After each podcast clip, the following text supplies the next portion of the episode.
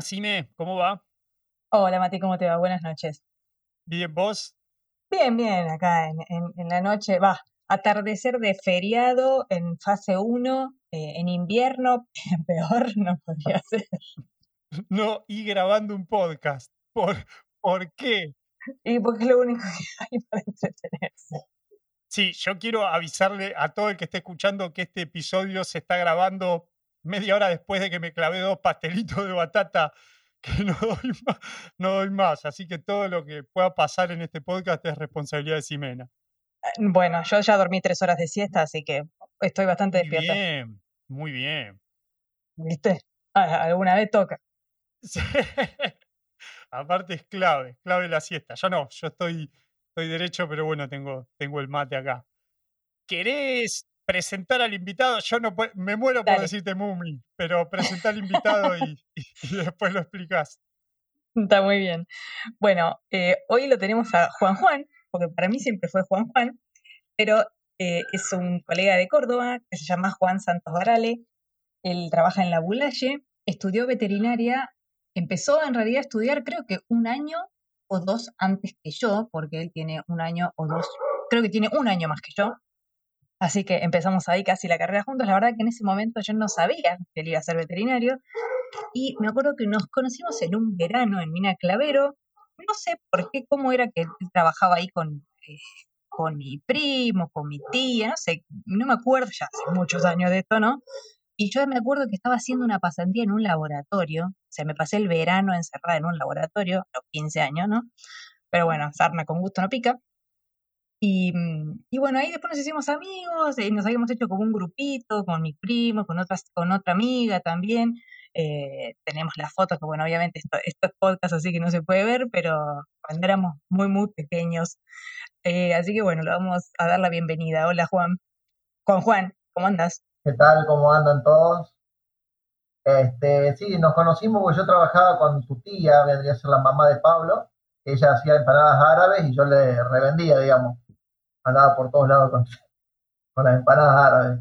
De acuerdo, es cierto, es verdad.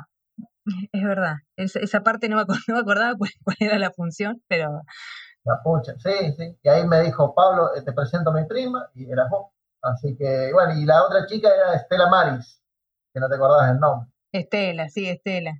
Sí, sí, Estela, después la seguí viendo. Yo las veces que fuimos a Mina Clavero, cada tanto la vi. A vos no te vimos más, en realidad, porque vos te fuiste a la Bulaya y después ya no volviste a Mina Clavero. Eh, sí, volví en uno de los tantas veces que volvimos y este, compartimos este, unos bailes de trúbula o algo así. Compartimos que yo llegué y, Ah, es verdad. y me dijiste, vamos a Trule, vamos, a Trule. Y era la, la primera vez que nos volvíamos a ver después de un montón de tiempo y fuimos al baile. Me acuerdo. No me acordaba de ese detalle, pero es cierto. Fuimos a los bailes de cuarteto para que veas eso, Matías, ¿ves? Que otra cosa que tampoco sabías. No, este es el mejor capítulo del mundo. Eh, decime que Trula es Trulalá. Es Trulalá, sí, por supuesto. Espectacular, espectacular. Así es. Estaba en cura brochero en ese, en ese- ¿Qué, qué era lo de cura brochero? Me acuerdo en un club. hace mucho, mucho, mucho. Bueno, al final somos colegas, pero hace tanto que no hablamos que en realidad yo no sé bien a qué se dedica ahora. Sé que hace clínica, ¿no? Obviamente, pero eh, me parece que es así medio mm, clínica de generalista, ¿no? De no solamente de pequeños, haces grandes también. Eh, eventualmente hago grandes animales si es que no pueden conseguir ningún veterinario de grande, animo. O sea, de coraje me sobra, algo de práctica tengo. este, sí, tengo mis limitantes, obviamente, este, con algunos animales, pero por una cuestión de drogas y demás que uno no puede manipular siempre. Los grandes animales, acá hay caballo, Sí. mucha vaca. Y bueno, pero en esta ciudad me dedico a hacer eh, clínica y cirugía de pequeños animales. Ah, mira vos, o sea, cirugía, haces eh, todo tipo de cirugía. y prácticamente todas, menos las traumatológicas, finas, digamos, o sea, clavos intramedulares, esas cosas no, no hago nada, digamos, dejo a otro especialista. Pero después son cirugías de mucho ingenio, de las que nadie se anima a hacer acá en esta ciudad, las hago yo. Así que nada, nada, nada, hay algunas cosas. Eh, tengo, justamente tengo una cirugía, más una cirugía. Eh, me cayó, fue muy gracioso, un pollo pollo que pesaba 140 gramos porque lo, pisé, lo pesé con la, con la caja y después pesé la caja sola.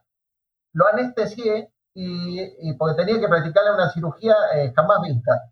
este pollo había nacido con los dos fémures eh, como corresponde, en la dirección que corresponde, pero como si tuvieran la tibia girada en 180 grados y el tobillo estaría inverso, digamos, en vez de estar mirando los tobillos hacia atrás, estar mirando hacia adelante uno. Entonces tenía una, una pata para cada lado.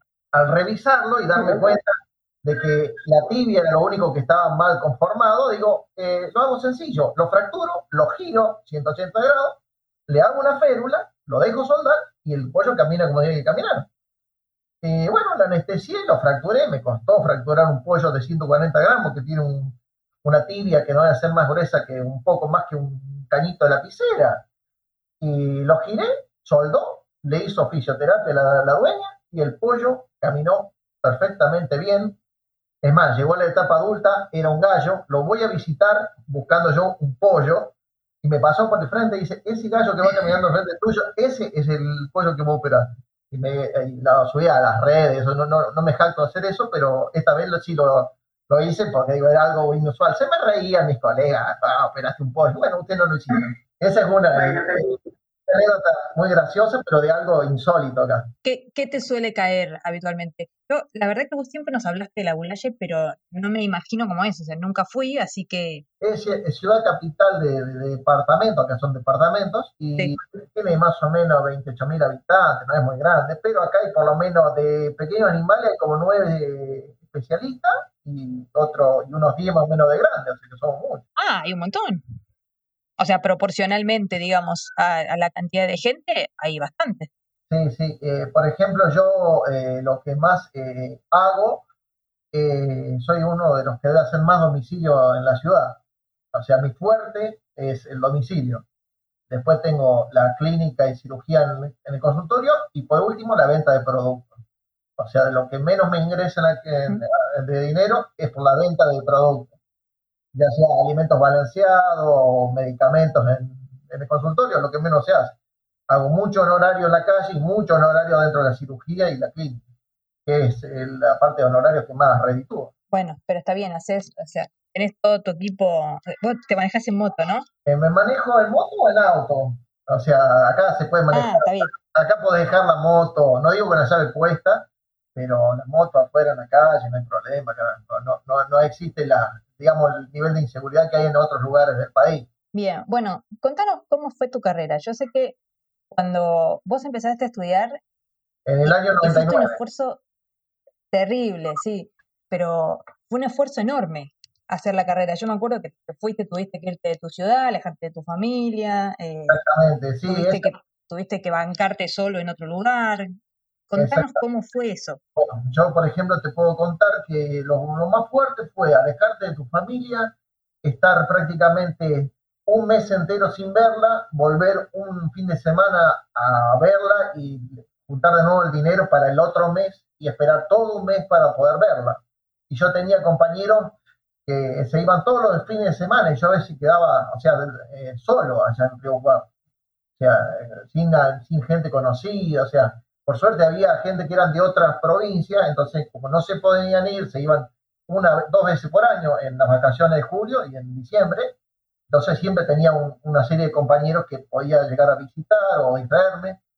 Eh, yo empecé la carrera sin, sin, televisor, gracias a Dios, porque soy un tipo muy adicto a, a, la televisión. También, bueno, yo por ejemplo a la universidad iba en bicicleta, tenía 7 kilómetros de ida, siete de vuelta y dos veces por día. Eso es lo que me mantenía en forma también. Eso me acordaba en particular, sí.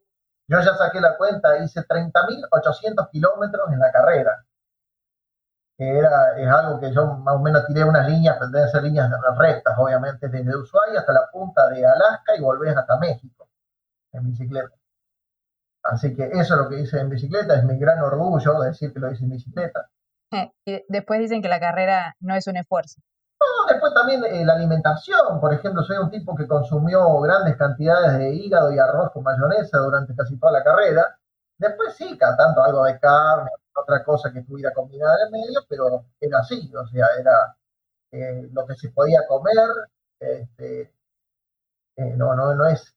bueno, obviamente viví en, una casa en el primer año, después en pensión los siguientes cuatro años más o menos, y al, al último, eh, la familia con la que yo vivía, que vivía, era subinquilino, o sea, lo que no se puede hacer, era inquilino del inquilino en un fondo que me habían este, habilitado, digamos, una habitación, pero no era una habitación, era una cosa que tenía una puerta, nomás no tenía ni ventanas, nada, y yo vivía ahí, hacía la comida, todo, eh, viví tres años ahí, y después ellos se cambian de casa y no tienen un lugar donde realmente alojarme, donde yo tengo que pedirle a un amigo mío que me, diera un lugar para vivir, y no había problema, porque tenían una cama más, y se ponían un garage que era ampliado, y así son los departamentos que hay para aquella zona, en algunas cosas, ¿no es cierto? Este, y le dije, aguantame un par de meses que me recibo. bueno, dicho sea de paso, me recibí en esos par de meses nomás. Fueron tres, cuatro meses más. Con esto que contás de, del sacrificio y de estar alejado de tu familia y de esto de vivir en un cuartito y después tener encima que, que buscar otro lugar, ¿se te pasó por la cabeza en algún momento dejar o cambiar o buscar alguna otra carrera que capaz demande un poco menos de, esfuerzo o nunca lo pensaste? No, yo me acuerdo, me acuerdo estar en el patio y decirle a mi mamá, no doy más, estaba en cuarto año, no doy más, le O sea, este, y bueno, o sea, juntaba fuerzas. En segundo año estuve a punto de dejar la carrera por fisiología animal, que no la entendía, y ya mando por teléfono para este lado para decirle que me pegaba la vuelta, un amigo, Nicolás Baldi, un chico de Canals, que es una localidad acá cercana en el sur, en Córdoba también, eh, me cuelga el teléfono y me dice, no seas boludo, vení para acá, qué sé yo, vete a echarlo, y bueno, me hizo la psicológica, y bueno, eh, de hecho es la única materia que tengo 10, o sea, esa la rendí con 10. Bien. Pero, no, pues no soy, de, no soy de un promedio muy grande, tengo 6,88 promedio general, o sea, soy un promedio más o menos. Está bastante bien, porque para, yo no cuento cuánto mi promedio porque da vergüenza. Yo no lo quiero mirar, creo. No sé si alguna vez lo, lo supe o lo saqué. No, no, por eso. Vos no superás, sabelo, Juan. No, ah, bueno, bueno, bueno, gracias, gracias. Este, no, pero también yo siempre lo que veo que yo tuve mis compañeros que empezaron conmigo la carrera y vi que poco a poco irse quedando por, por H o por B en distintas materias que eran limitantes que se me venían quedando atrás. Y no, no yo éramos de los 40 alumnos de, mi comisión, éramos 10 comisiones, éramos más o menos 500 personas de lo, que habían entrado de, veterinaria, en primer cuatrimestre se queda libre 100. O sea, anatomía creo que fue el que bochó la mayoría. Y después seguimos 400. Bueno, de esos 40 terminamos 10. De esos 10 soy el segundo que se recibió eh, de mi comisión. Y detrás del más bocho del curso el que teníamos yo en el curso, que era un chico de San Luis que vivía con la mitad de la plata que yo vivía. O sea, yo ya vivía con poco, ese vivía con la mitad de lo que yo vivía. Claro. Es increíble, o sea, eh, me quedé libre dos veces en la carrera, me quedé libre en cuarto año, si no le erro, por 0,02 en tóxica y transmisible de las aves. Me acuerdo haberle dicho al, al profesor, cuando me quedo libre, digo, ¿cómo rendirla libre? Estas son palabras mías eh, tenés que saberte esto, esto y esto, que yo, bueno, digo, bueno, este, yo la voy a rendir libre porque no pienso perder plata, porque lo que me taladraba mira que a veces era la plata que estaba invirtiendo mi familia en mí. Y la rendí libre y la probé. y después me vengo a quedar libre en el último año en clínica y transmisible, eh, perdón, en, en clínica de los pequeños animales. Se quedó libre el, no sé cómo decirte, un 30%, un 40% la cursada en los cuales cayó el bocho. Y para terminar la carrera, yo para sacar clínica de pequeños animales tenía correlativas que sacar. Por suerte nosotros tenemos un, montón de llamados, teníamos cuatro llamados en diciembre, tres en julio creo. O sea, son siete llamados más o menos, son, son unos cuantos para sacarlos. Me quedaban materias de cuarto año. Yo estaba en quinto, al final me quedaban materias de cuarto año que sacar. Dos materias, me quedaba tóxica y transmisible de los cerdos, que era contra difícil, y producción equina. Tuve tanta suerte que producción equina me toman un examen este, escrito igual que el examen que le habían tomado los otros que estaban cursando del año, o sea, que eran más jovencitos que yo. Ah, al pelo. Y después tiro todos transmisible de los cerdos. Al pasar un montón de años después de haberme recibido, me fijo en la libreta, creí que había aprobado con 6, con 7 había aprobado. Bueno, aprobé ese y después te diré análisis clínico con patología quirúrgica, con un día de diferencia, me estudié las dos juntas, y tiré patología médica que es larguísima, un toco, bueno, nosotros los apuntes, me agarro yo 6, 7 centímetros a doble fa, este, en una semana, ¿sabes qué? Me mocharon como los mejores. Agarré, la estudié con otro vago, la rendí, la probé y tiré clínica de pequeños animales, no la pude aprobar, pedí condicional y al próximo, el condicional es una forma que tenemos nosotros en Río Cuarto, no sé, ustedes allá en, en Buenos Aires si existía, era como que tenías que cumplir en un lapso de tiempo aprobar la materia. Como una prórroga. Claro, algo así. Y cuando me interesaba mucho cuando nos, cuando nos contaste la decisión de, bueno, de, mudarte y de irte para, para hacer la, carrera. Para empezar la carrera. ¿De dónde sacaste la idea? ¿Cómo, ¿Por qué veterinaria? Eh, ¿Por qué veterinaria? Muy bien. Eh, yo creí que veterinaria iba a estudiar mi hermano más grande, no se dio en el momento por una cuestión económica. Entonces me escribe mi tío un papel en la mesa, me lo deja escrito, me acuerdo hasta el día de hoy, que me pone, ¿por qué no probás ir a este, estudiar algo a Río Cuarto? Va tu primo, mi primo, que iba a estudiar agronomía. Y van y estudian juntos. Yo no tenía ni pensado irme a estudiar una carrera. Menos mal que la estudié. Este, hicimos el cursillo juntos estudiamos juntos. A él no le fue tan mal en el cursillo, a mí me fue como el traste, tuve que hacer todos contraturnos, volverlo a rendir de nuevo para poder aprobar. Y bueno, y no viene que él en el primer año, entre agosto y septiembre, abandona. Y yo estaba en el primer año, me iba bastante bien, y yo tuve que seguir solo. Mira que la idea era abrir una agroveterinaria, qué sé yo, todos los chiches. Este, así que fue muy, fue muy chocante este, quedarse solo de repente con los planes que uno tendría y qué sé yo. ¿Y en tu familia alguien más había estudiado eh, alguna carrera universitaria? No. Justamente soy el primero que se recibió con mi carrera universitaria en mi familia. Eh, de ahí después me siguió, por ejemplo, mi prima, que me elogiaba en ese entonces, que se estudió abogacía, que hacía, pero ella se admiraba de ver que estaba estudiando una carrera universitaria. Abriste un camino, digamos. Claro, abrí un camino, exactamente. Acá también abrí un camino en cuanto, o sea, reabrí un camino, por ejemplo, en el área de bromatología de esta ciudad, que hacía por lo menos 20 años que no había un veterinario en la parte de bromatología. Entonces yo entré en el 2006 a bromatología y después cuando yo me voy entró otro veterinario, pero ahí empezamos, o sea, ahí hice unos planes sanitarios y cosas así en el pueblo, digamos. ¿Trabajaste en la municipalidad entonces también? Sí, y ahora, bueno, estamos con una, una cuestión, un plan que hace el municipio, castraciones, con consenso nuestro y demás. Eh, trabajan veterinarios, le facturan a, la municipalidad por las castraciones municipales que son, que cobran una pequeña cuota en los impuestos y con eso juntan eh, para pagar los aranceles, digamos. Yo acá, por ejemplo, cuando me recibí, el 30 de noviembre de 2004, el 1 de enero de 2005 estaba trabajando en el frigorífico. O sea, estuve un mes nomás live y después eh, arranqué haciendo unos controles sanitarios y demás. Todavía no había sido, o sea, lo estaba reemplazando un colega mío que se había ido de vacaciones a Bombiñas, creo. Y bueno, le dice, controlame vos, bueno, o sea, me, daba a mí el sueldo del de él, me lo daba a mí. Y después si yo quería lo reemplazaba y demás. Tuve un encontronazo porque el tema de los frigoríficos son privados y vos vos dependés de lo que te paga el privado, porque no es que te paga la parte pública. Entonces tuve una pequeña diferencia con algunos de los empleados que estaban ahí, este, eh, y me retiro, bien me retiro, este, un mes trabajé ahí, pero bueno, me retiré con la frente alta de último. Y de ahí fui trabajando en diversos lugares. Eh, hice un poco de todo hasta que finalmente tardé, por ejemplo, mucho en abrir mi propia veterinaria, en el 2009 recién abro la veterinaria, sea, se dan cuenta que me llevó cuatro años abrirme.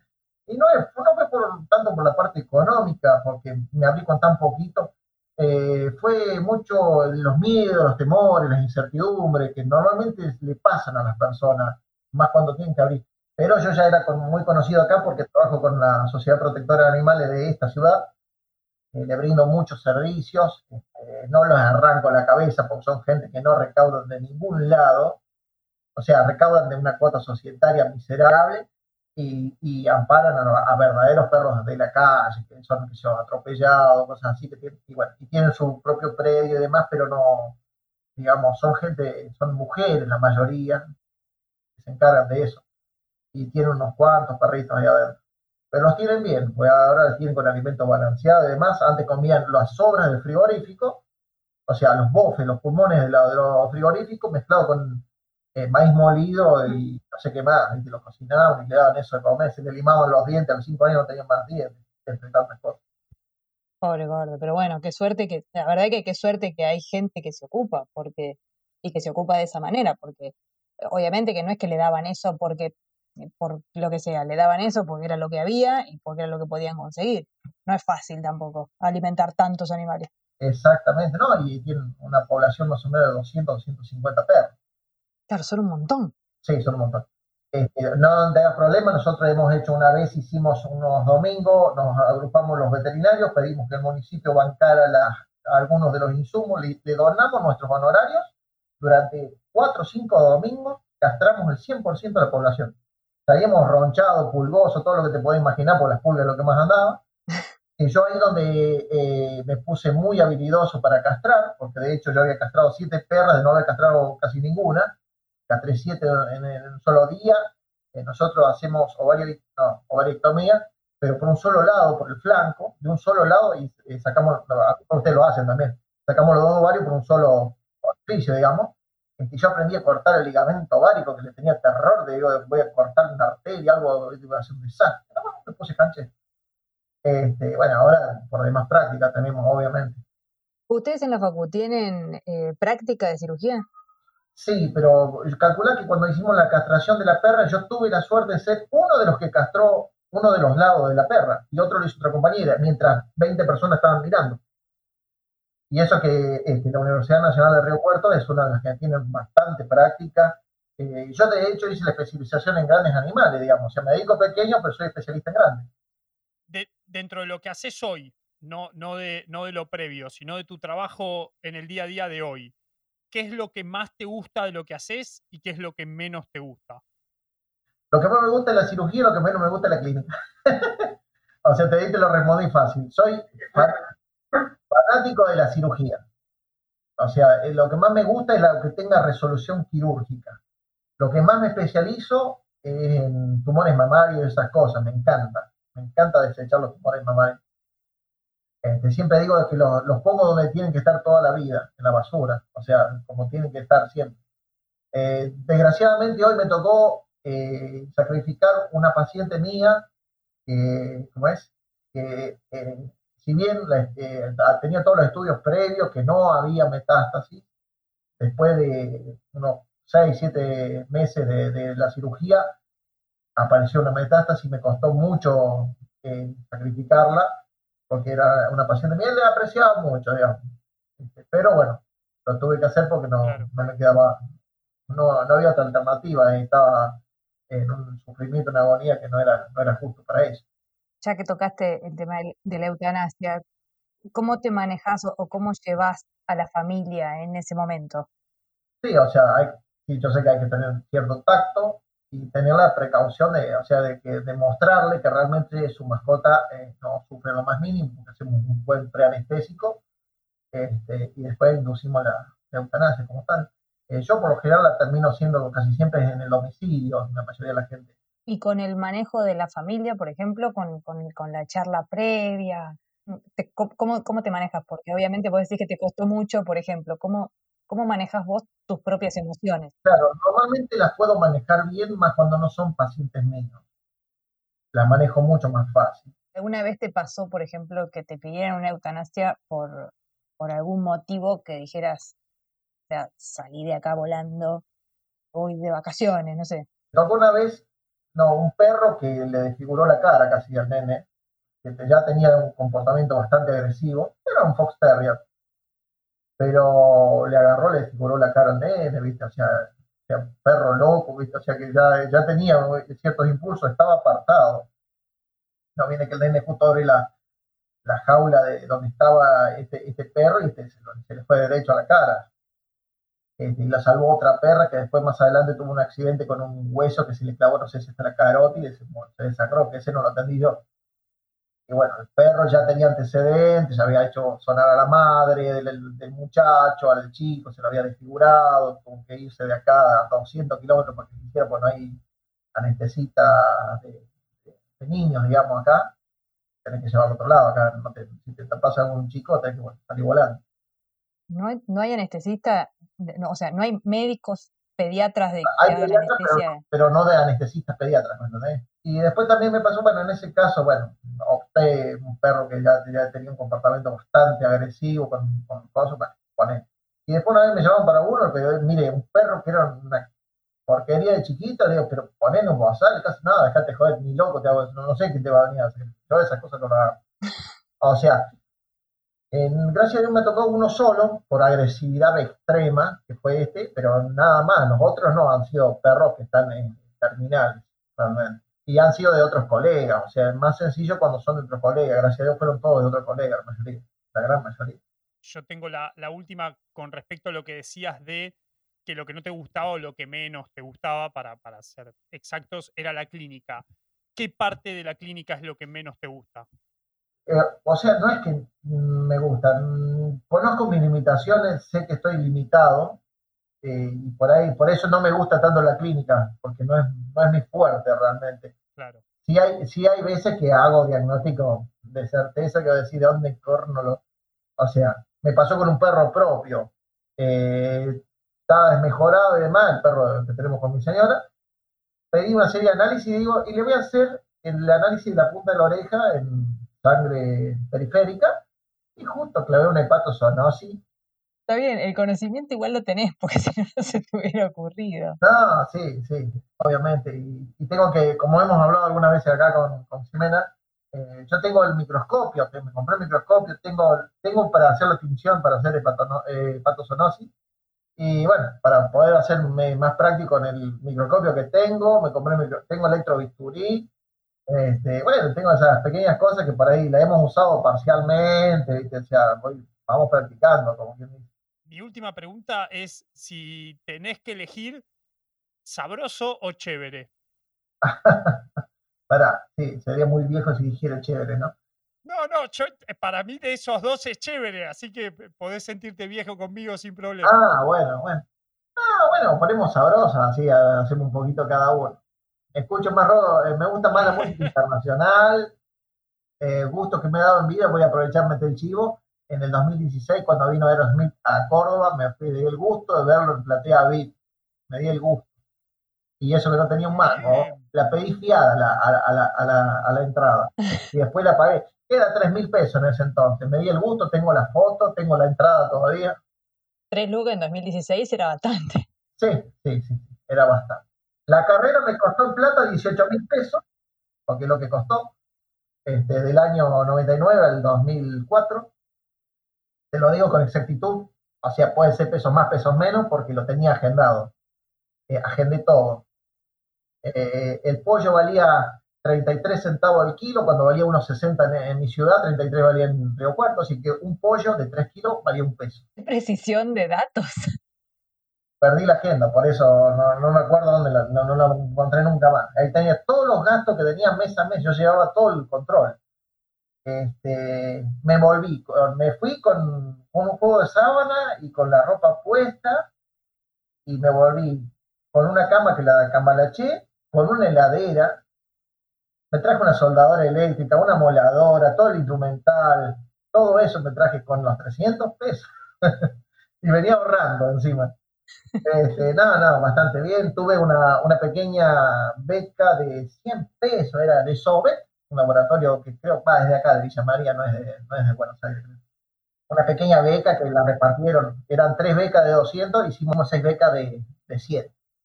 Entre la, y, tus compañeros asignaban a quién le correspondía la beca. O sea, los que veían más jodidos económicamente, a eso se la dieron. Ahora, ¿cómo es tu vida cotidiana? No, tranquilo, bueno, gracias a Dios no me llamó nadie, porque atiendo feriados, no, hay problema.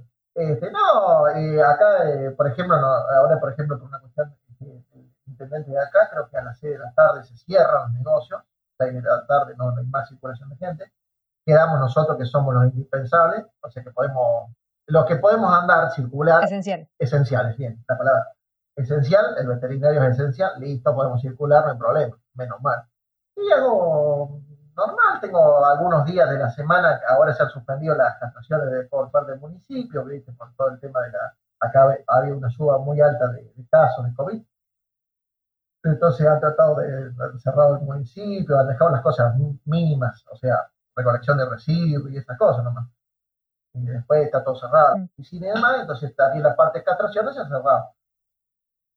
Después, eh, la clínica cotidiana, la vida social, un poco bastante restringida. eh, obviamente, acostumbrado a un pueblo pequeño, tener las reuniones sociales con tus amigos y los asados los fines de semana y esas cosas que obviamente es lo que más extraña.